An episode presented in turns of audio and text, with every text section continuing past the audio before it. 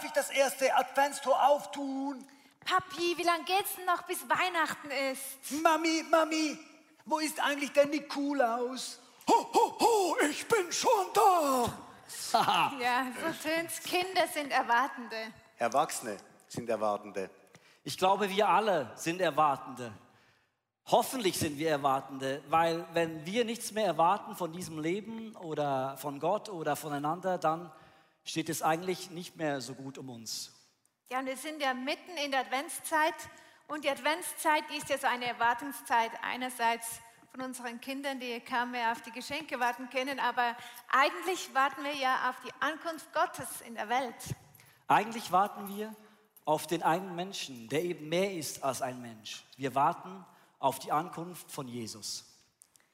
Und jemand, der vor 2000 Jahren auf, äh, auf Jesus gewartet hat, das war Johannes. Und da kommt er, unser heutiger Star des Tages, Johannes der Täufer. Johannes der Täufer ist für mich sehr viel mit Adventszeit verbunden. Wo ich aufgewachsen bin in Bern, in unserer Kirche, war das immer die Predigt am ersten Adventssonntag. Und ich kann mich sehr gut an diese Predigten erinnern und bis heute, ganz ehrlich, ist das für mich eine der herausforderndsten Figuren der ganzen Bibel. Eine Geschichte, die mich bis heute mit sehr vielen Fragezeichen ähm, hinterlassen hat.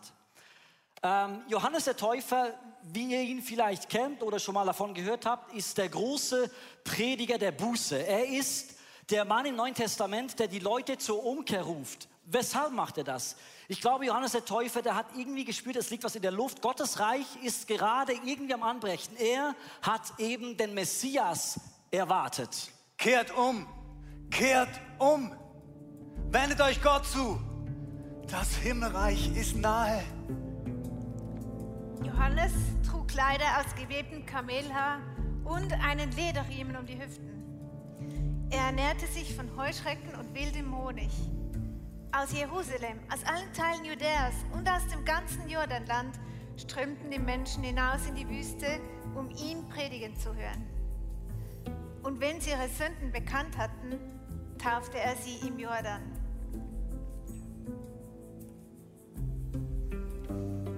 als Frühlingsputz. Als Reinigungsakt habe ich die Taufe verstanden. Einmal ganz untertauchen im Jordan, die Sünden der Vergangenheit abwaschen und ein neues Leben mit Gott und nach seinem Willen beginnen. Leute, kehrt um, ändert euer Leben. So kann es doch nicht weitergehen. So kann es nicht weitergehen. Vor 2000 Jahren, dieses Gefühl haben wir doch heute, wenn wir an all die Krisen denken, Energiekrise, Kriege, das sind so die weltweiten, ganz zu schweigen von dem, was direkt vor unseren Füßen liegt. Ich habe gerade gehört, dass es in unseren Jugendpsychiatrien zu wenig Platz gibt. Also so kann es nicht mehr weitergehen. Das denken wir heute doch, aber vor 2000 Jahren schon. Yes, Johannes hat gespürt, irgendwas muss sich ändern. Und er hatte für die damalige Zeit ein klares Bekenntnis, er hatte eine Lösung bereit. Johannes, lass uns wissen, was die Lösung ist. Ich, ich taufe diejenigen mit Wasser, die ihren Sünden den Rücken kehren und sich Gott zuwenden. Doch, es kommt einer, der ist viel mächtiger als ich.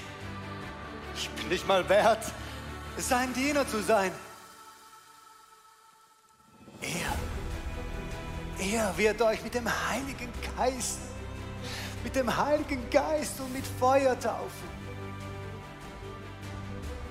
Johannes hat ein klares Programm. Er sagt, Leute, drei Punkte.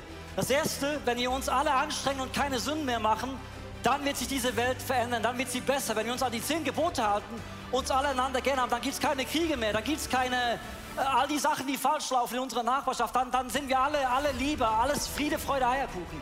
Er sagt, wir müssen uns Gott zuwenden. Wenn wir anfangen, Gott zu suchen, wenn wir anfangen, ihm die Ehre zu geben, dann werden wir auch viel weniger Probleme auf dieser Erde haben. Und dann merkt er, halt, stopp, ich bin ja ein Mensch, ich mache immer wieder Fehler, ich mache immer wieder Sünden. Hm, ich glaube, wir brauchen jemanden. Wir brauchen einen Messias. Wir brauchen einen, der uns aus der Kacke rausholt. Wir brauchen einen, der groß und stark ist, der uns alle befreien kann. Diesen Messias, der muss kommen. Und dann wisst ihr was? Johannes erlebt das, was er gepredigt hat. Der Messias erscheint auf der Fläche. Um diese Zeit kam Jesus aus Galiläa und an den Jordan, um sich von Johannes taufen zu lassen. Doch Johannes weigerte sich. Eigentlich,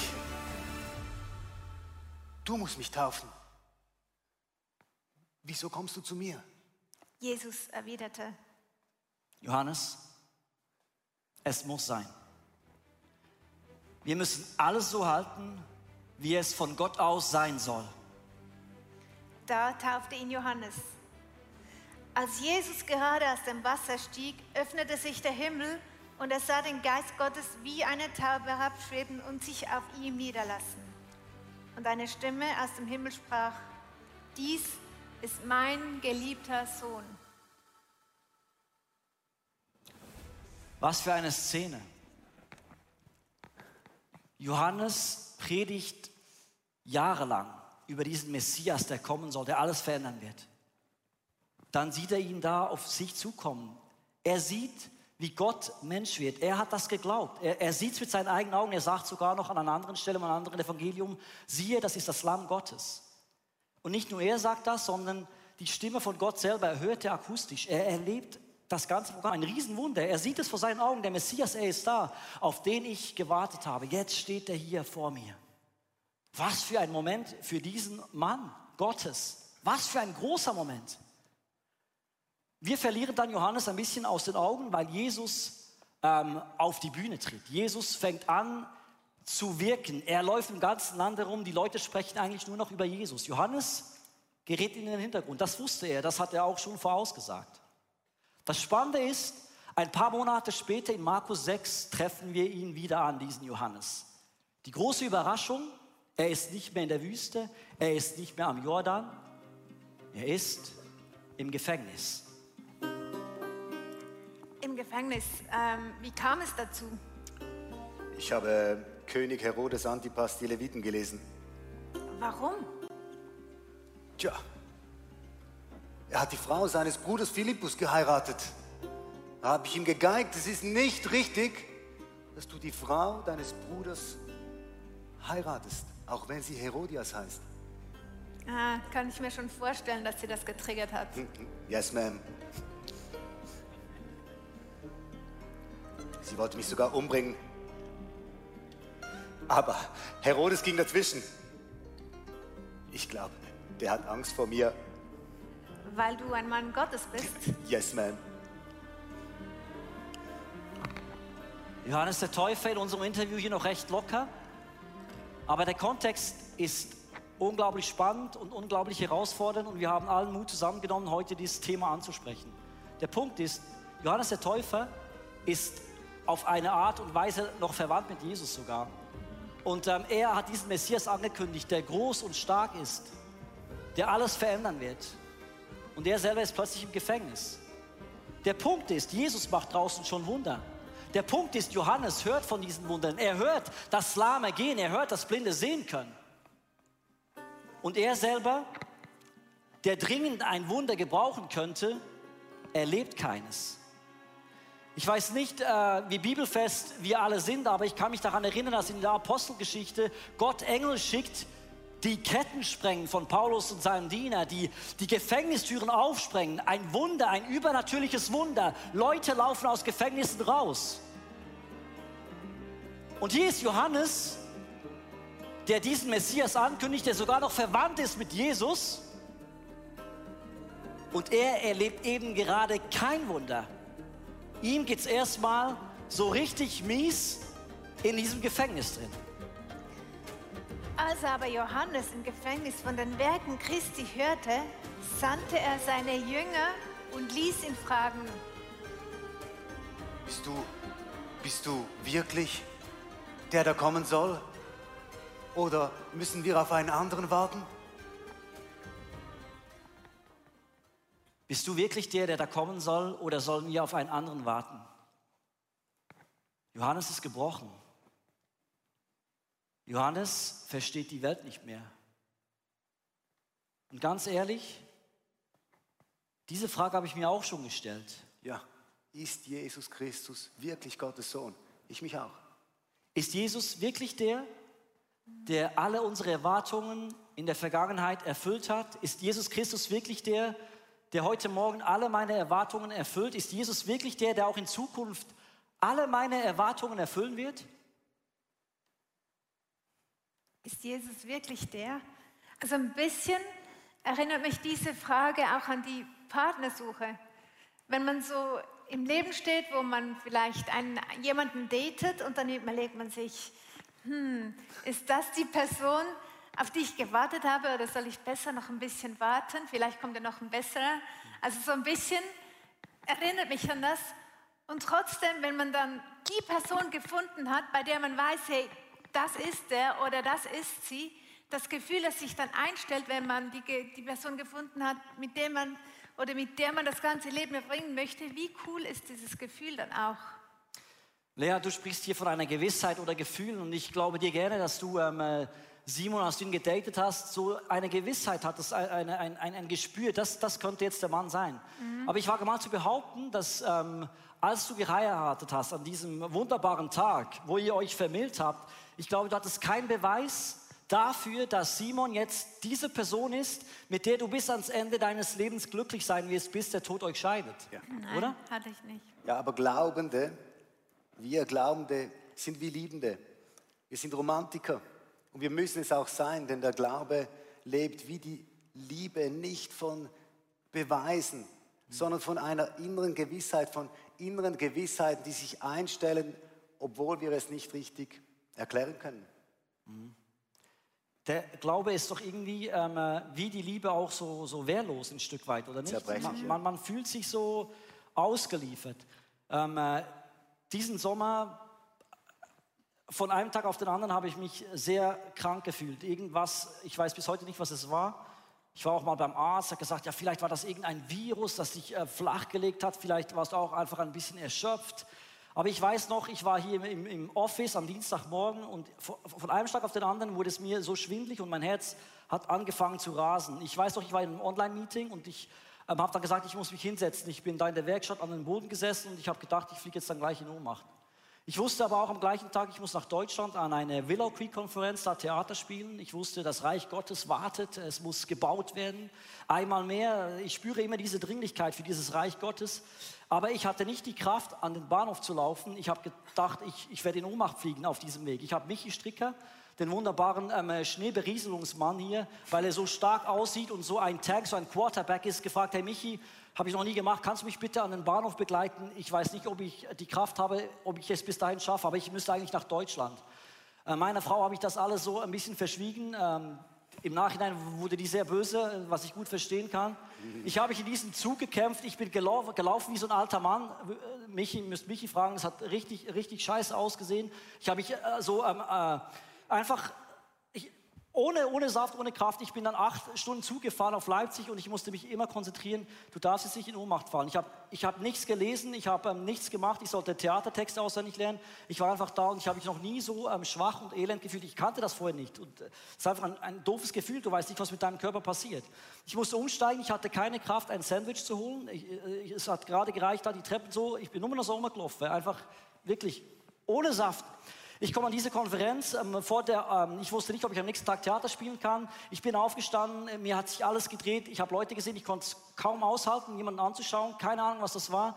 Ich äh, musste dann Theater spielen. Vor der Aufführung habe ich die Beine hochgelagert, äh, Cola getrunken, weil ich gedacht habe, ich falle jetzt dann gleich wieder in Ohnmacht. Ich bin auf die Bühne gegangen, habe versucht zu spielen, habe da während dem Spielen gemerkt, ich falle jetzt dann wirklich gleich in Ohnmacht, musste mich ein bisschen zurücknehmen, äh, habe ein zweites Stück gespielt in dieser Woche und bin eigentlich immer nur flach gelegen sonst. In diesem Hotelzimmer eine Woche lang einfach flach.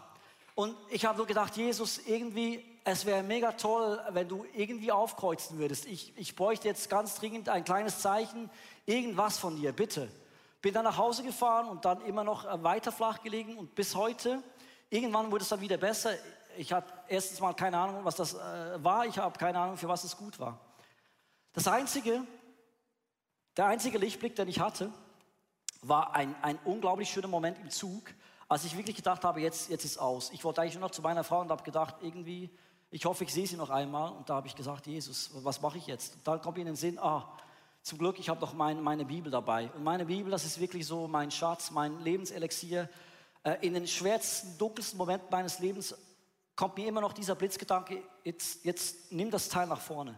Ich habe es aufgeschlagen, ich lese vom Wunder, vom, äh, vom Hochzeit von Kanaan. Und ähm, diese, diese Kraft, dieser Saft, der da von Jesus ausgeht, als er Wasser zu Wein verwandelt hat, das hat irgendwie etwas in mir ausgelöst. Es, es war wie, wie diese Geschichte so sagt, hey, ähm, ähm, die Kraft von Jesus, das muss jetzt erreichen. Es hat für diese Hochzeit gereicht. Er hat geschaut, dass dieses Fest stattfinden kann. Und es wird jetzt auch reichen, dass du diese Zugfahrt irgendwie überlebst und dass du es da ähm, irgendwie auf Leipzig schaffst und vielleicht dann sogar wieder nach Hause. Gut, das ist eben das, was mich sehr berührt, weil ich dich schon lange kenne. Du bist wirklich einer, der, der isst die Bibel, das ernährt dich. Ich hatte nichts mehr anderes. Es ist wirklich so, es war, es war, es war, es war so kacke und so dunkel. Mir, mir kommt eine Szene in Sinn. Ich habe dich mal vor Jahren gefragt, Nico, was hörst du denn für Podcasts? Welche Predigten hörst du? Was schaust du so auf YouTube? Welchen Prediger folgst du nach? Und dann sagst du, ich mache das nicht. Ich lese die Bibel. Ich will es direkt. Ich will das Essen selber verdauen. Ich gucke keine Predigten. Und das merke ich einfach, diese tiefe Liebe, die dich ernährt und sogar in solchen Momenten rettet. Da bist du mir ein Riesenvorbild. Ja, das stimmt. Und, und du hast da deine Kraft, deine Zweifel mit der Bibel quasi ein bisschen gestillt. Aber Johannes, der hat ja da seine Jünger geschickt und Jesus gefragt und mich nimmt es wunder, was hat dann Jesus geantwortet? Wir lesen da, äh, Jesus antwortete und sprach. Geht hin und sagt Johannes, was ihr seht und hört. Blinde sehen, Lahme gehen, Aussätzige werden gesund, Taube hören. Den Armen wird das Evangelium verkündigt und selig ist, wer sich nicht an mir ärgert. Ist schon spannend. Die Menschen damals, sie haben gewartet auf einen Erlöser. Sie haben Jahrhunderte gewartet auf einen Menschen, der von Gott gesandt kommt und der alles zum Guten wendet. Sie kannten die Schriften von Jesaja und auf das haben sie gewartet. Und da steht, in dieser Zeit werden sogar Taube hören, was aus den Schriftrollen vorgelesen wird. Und die Blinden kommen aus ihrer Dunkelheit hervor und können sehen. Wer niedergeschlagen war, freut sich wieder, weil der Herr selbst der Grund seiner Freude ist. Mhm. Und die ärmsten Menschen brechen in Jubel aus über den heiligen Gott Israels. Mhm. Auf das haben sie gehofft, mhm. auf das haben sie gewartet. Und weißt du was, in den Wundern, die Jesus getan hat in dieser Zeit, da wird das sichtbar, was eben äh, kommen soll. Da wird äh, dieses, dieses Paradies sichtbar. Da ist eine Welt, in der alles perfekt ist. Und wir alle wünschen uns diese Welt, in der alles perfekt ist. Ich wünsche mir eine Welt, wo es für jeden Menschen perfekt ist. Aber es ist nicht so. Wenn, wenn es so ist, es ist nicht so, wenn es so ist, dann hört alles Warten auf. Der Punkt ist, der Lahme, der gehen kann, für den ist es, glaube ich, in diesem Augenblick perfekt. Der Punkt ist, ich komme wieder auf Johannes zurück. Johannes ist im Gefängnis und für ihn ist es eben nicht perfekt. Für ihn hört das Warten irgendwie noch nicht das, auf. Deshalb fragt er auch. Das ist das, was mich so stresst. Einige werden geheilt, andere nicht. Das finde ich auch heute, ich finde es eine richtige Herausforderung. Nicht ganz einfach. Warum, warum ist es so? Ja, ist jetzt nett, dass du mir diese Frage stellst. Ja. Aber, ja, du Bring bist hier der Theologe. Antwort. Bring uns die Antwort. Ich kann mir vorstellen, dass das Reich von Gott angebrochen ist mit der Zeit, wo Jesus gekommen ist, aber es ist doch nicht vollends durchgebrochen. Wenn wir den Römerbrief studieren, da ähm, äh, hat es mich immer wieder fasziniert, diesen Brief zu lesen und zu sehen, dass die ganze ähm, Schöpfung nach Erlösung lechzt. Ein schönes Wort. Also wir lechzen förmlich nach dieser Erlösung. Wir wünschen uns Heilung. Wir wünschen uns, dass unsere Beziehungen perfekt sind. Wir wünschen uns eine Welt, die in Frieden miteinander ist. Sogar die Tiere, alles, alles in dieser Welt lechzt nach Erlösung. Aber der Römerbrief sagt auch, dass diese Erlösung im Moment auf Hoffnung geschehen ist. Sie ist eben angebrochen, diese Erlösung. Wir, wir, können sie manchmal schon schmecken. Wir sehen irgendwo eben ein Wunder, das geschieht. Aber es ist noch nicht bei allen sichtbar. Ähm, zum Beispiel der Tod. Nehmen wir wieder diesen Lahmen, der gehen kann. Ein Lahmer hat ein Wunder erlebt. Vielleicht hast du ein Wunder erlebt, du bist geheilt worden von einer, einer unheilbaren Krankheit. Der Punkt ist, der Lahme, der konnte wieder gehen. Aber weißt du, was 40 Jahre später passiert ist? Stirbt er trotzdem. Stirbt trotzdem. Und manchmal denke ich, es ist ein bisschen undifferenziert oder es ist, es ist ein Geheimnis, das wir irgendwie so erklären wollen, aber irgendwie schwer zu erklären ist. Ich meine, der Tod, sagt ähm, äh, der Korintherbrief, ähm, ist besiegt, hat seinen Stachel verloren, aber er ist immer noch in dieser Welt irgendwie fühl- und erlebbar. Mhm. Und wir müssen mit dem irgendwie auskommen. Es ist ein Geheimnis. Die Auferstehung, äh, ich habe sie doch nicht gesehen. Ich glaube ganz fest daran. Ich glaube an Heilung. Ich glaube, dass Jesus heute heilt. Ich glaube, dass Jesus morgen heilt. Ich glaube, dass Jesus auch in Zukunft heilt. Es ist eben noch nicht durchgebrochen, dieses Reich. Es ist angebrochen. Und wir warten noch darauf, sehnsüchtig, dass endlich, endlich, endlich dieses Wunder passiert. Ja, aber es bringt uns schon ins Zweifeln. Und das ist uns wichtig, das einfach heute zu betonen, das, was Johannes erlebt. Ich meine, wie du gesagt hast, er hat dieses Schauspiel, die Stimme, die akustisch hörende Stimme, da war er da. Er hat Jesus Christus angefasst, ihn sogar getauft. Und in einer Lebensphase, in einem Gefängnis, fängt er an zu zweifeln. Das ist schon krass. Mhm. Und für mich ist es auch ermutigend, tröstend, da, ja. tröstend ja. dass sogar ein Johannes zweifelt. Das ist ein mhm. Spannungsfeld, das wir irgendwie aushalten müssen. Was ja. mich irgendwie auch beelendet ist dann, oder was ich immer wieder beobachte, es geht mir ja gleich, aber viele in ihren Zweifeln, es funktioniert nicht so es geht nicht so schnell, wie sie denken, dann werfen sie den Glauben einfach hin. Sagen sie, dieser Jesus, das funktioniert nicht für mich. Und das finde ich mega traurig. Mhm, aber auch ein bisschen. Verständlich? Ja, verständlich. Ja. Also, ich, ich kenne das sehr gut. Ähm, in der Bibel steht, dass Gott in jedes Herz einen Wunsch gelegt hat, nach dem zu suchen, was ewig ist.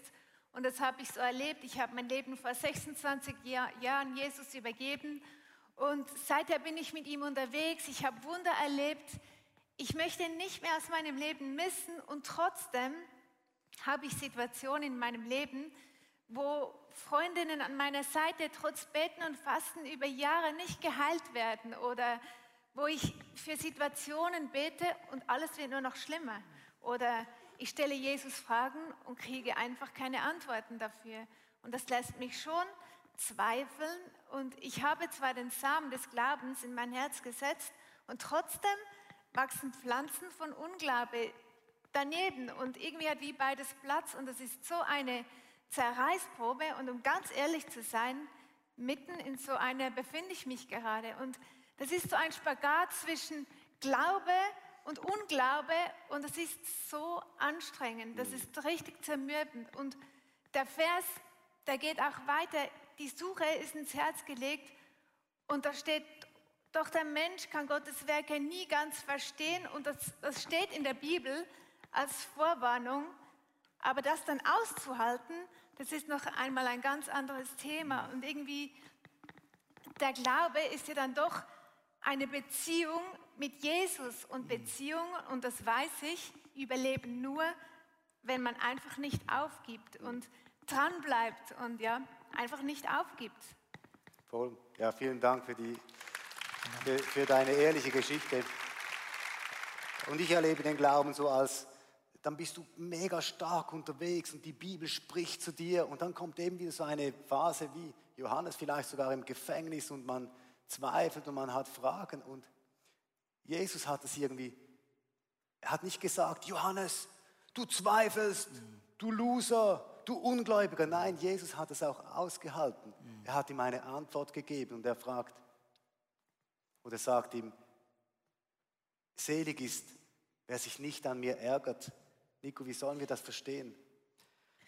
Ich glaube, das wieder für jeden eine, bedeutet das etwas anderes. Im Fall von Johannes hat Jesus, glaube ich, ganz klar gesagt, Johannes, das, was du jetzt erlebst auf dieser Erde, das ist nicht das Maß aller Dinge. Das, was du jetzt siehst und erlebst, ist nicht das Ende. Das, was du jetzt erlebst und siehst, das ist etwas Vorübergehendes. Ähm, ich glaube, Jesus hat immer wieder gesagt, hey Leute, das hier ist unsere Durchreise. Wir sind hier nicht geboren, um, um, um, um Hütten, Zelte, was auch immer zu bauen. Wir sind Durchreisende. Wir haben ein Ziel. Wir wollen zu Jesus zurück. Wir kommen von ihm, wir gehen dahin. Und alles, was Sie hier erleben, ob es schön ist, ob es ein Wunder ist oder gerade sehr schwierig oder vielleicht sogar sehr lange sehr schwierig, mhm. das ist nicht das Ende für dich, Johannes. Mhm. Ja, wir wollen einfach diese zwei, dieses Spannungsfeld heute in diesem Raum auch bei dir. Ich weiß nicht, wo du stehst. Vielleicht bist du schon lange mit Jesus unterwegs, wie ein Johannes. Du hast ihn schon erlebt. Ich möchte dir einfach gratulieren. Du bist auf dem richtigen Weg. Das Königreich ist angebrochen in dir. Du bist auf Kurs. Du wirst eines Tages vor Jesus stehen und sagen, okay, jetzt bin ich durchgebrochen. Jetzt ist es erst angebrochen, aber es wird durchbrechen in deinem Leben. Und ich möchte dir einfach Mut machen. Bleib dran, schmeiß den Glauben nicht hin. Halte es aus, wie in einer Beziehung. Ja. Und wenn du Jesus nicht kennst, wenn das völlig fremd ist, neu ist, vielleicht bist du, hast du reingeschalten und du hörst uns dazu, dann möchte ich dir sagen, da ist etwas, das aufbrechen kann, etwas, das durchbrechen will. Dieses Warten, das du gesagt hast, dass Gott hat das in uns hereingelegt, die Suche nach dem Ewigen. Das ist das, was du spürst. Du bist ein Erwarten, da ist etwas Göttliches, das Gott in dich hineingelegt hat. Dann ist dieser Satz von Johannes der Täufer, der sagt, kehr um, wende dich Gott zu. Das Himmelreich ist nahe, das ist für dich heute Morgen. Und ich möchte dich einladen, dass du an diesem 4.12.2022 ein Leben mit Jesus Christus startest, dich auf eine Reise machst. Ist nicht, wenn du das machst heute, ist es nicht ein Endpunkt einer Suche, sondern es ist ein Startpunkt, wo du mit Jesus auf den Weg gehst und er dich immer mehr, mehr und mehr in die Freiheit führt. Zur Freiheit hat er uns berufen, steht im Galater 5. Und das ist auch ein Prozess, da sind wir dran, gell? Wir sind da dran. Ballast abwerfen und in den Zweifeln Gott suchen, die Bibel kennenlernen. Wir möchten dich auch heute ermutigen, lies die Bibel, lern diesen Jesus kennen. Für dich persönlich. Wir möchten dich einladen, wenn wir beten, für zwei Sachen. Erstens, dass du einfach weißt, wenn du mit Jesus unterwegs bist, es ist okay zu zweifeln. Zweifeln gehört zum Glauben dazu. Das ist normal. Halt es aus. Und wenn du Jesus nicht kennst heute Morgen, dann möchte ich dich einladen, ein Leben mit ihm zu starten, auf diese Reise zu kommen. Und das ist so was Wunderbares in allen Zweifeln. Das ist so was Erfüllendes, Befreiendes. Dieses Wort erwartet, haben wir heute darüber gesprochen. Wenn man das auseinander nimmt, dann siehst du, er wartet. Jesus, Gott der Vater, er wartet auf dich heute Morgen. Du suchst ihn, du erwartest und er wartet auf dich. Für viele heute ist es eine Heimsuchung von dem Vater, der dich nach Hause holt. Es ist ein Ankommen heute Morgen für dich.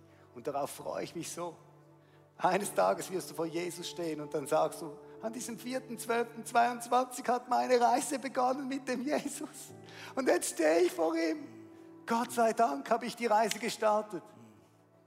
Lass uns beten heute Morgen. Jesus. Ich danke dir, Jesus, dass du Johannes wie auch uns nicht verurteilst, wenn wir zweifeln, wenn wir fragen, bist du wirklich Gottes Sohn? Bist du wirklich der, der kommen soll? Du verurteilst uns nicht, sondern du sagst, du gibst uns eine Antwort und sagst, ja, komm näher, schau hin. Und wir möchten einfach mit all unseren Fragen, Zweifeln heute Morgen in deiner Gegenwart sein. Und wir lassen nicht los, Jesus. Wir lassen nicht los. Im Gegenteil, wir graben tiefer, wir kommen dir näher. Und heute Morgen hat es viele, die zuschauen, die haben das zum ersten Mal gehört vielleicht auch hier in diesem Raum, möchte dich einladen für diesen Ruf von Johannes, kehr um, ändere dein Leben. So kann es nicht weitergehen. Das musst du hören. Das ist dein Satz. Das ist dein Tag, dass du umkehren kannst und ein Leben mit diesem Jesus anfangen kannst. Und dann kannst du sagen, hier bin ich Jesus. Ich wende mich dir zu, Gott. Ich gebe dir mein Leben. Ich will diese Reise starten heute Morgen, auch wenn das für mich noch vieles in Rätseln gesprochen ist. Ich verstehe es nicht, aber ich weiß und ich spüre diese Sehnsucht, die du in mich hineingelegt hast. Und ich will dieser Dieser Sehnsucht will ich Antwort geben heute Morgen. Und das mache ich, indem dass ich sage, ja Jesus, hier bin ich. Ich gebe dir mein Leben und ich starte ein neues Leben nach Gottes Willen und mit dir, Gott. Lehre mich du, nimm mich nahe, zeig mich dir.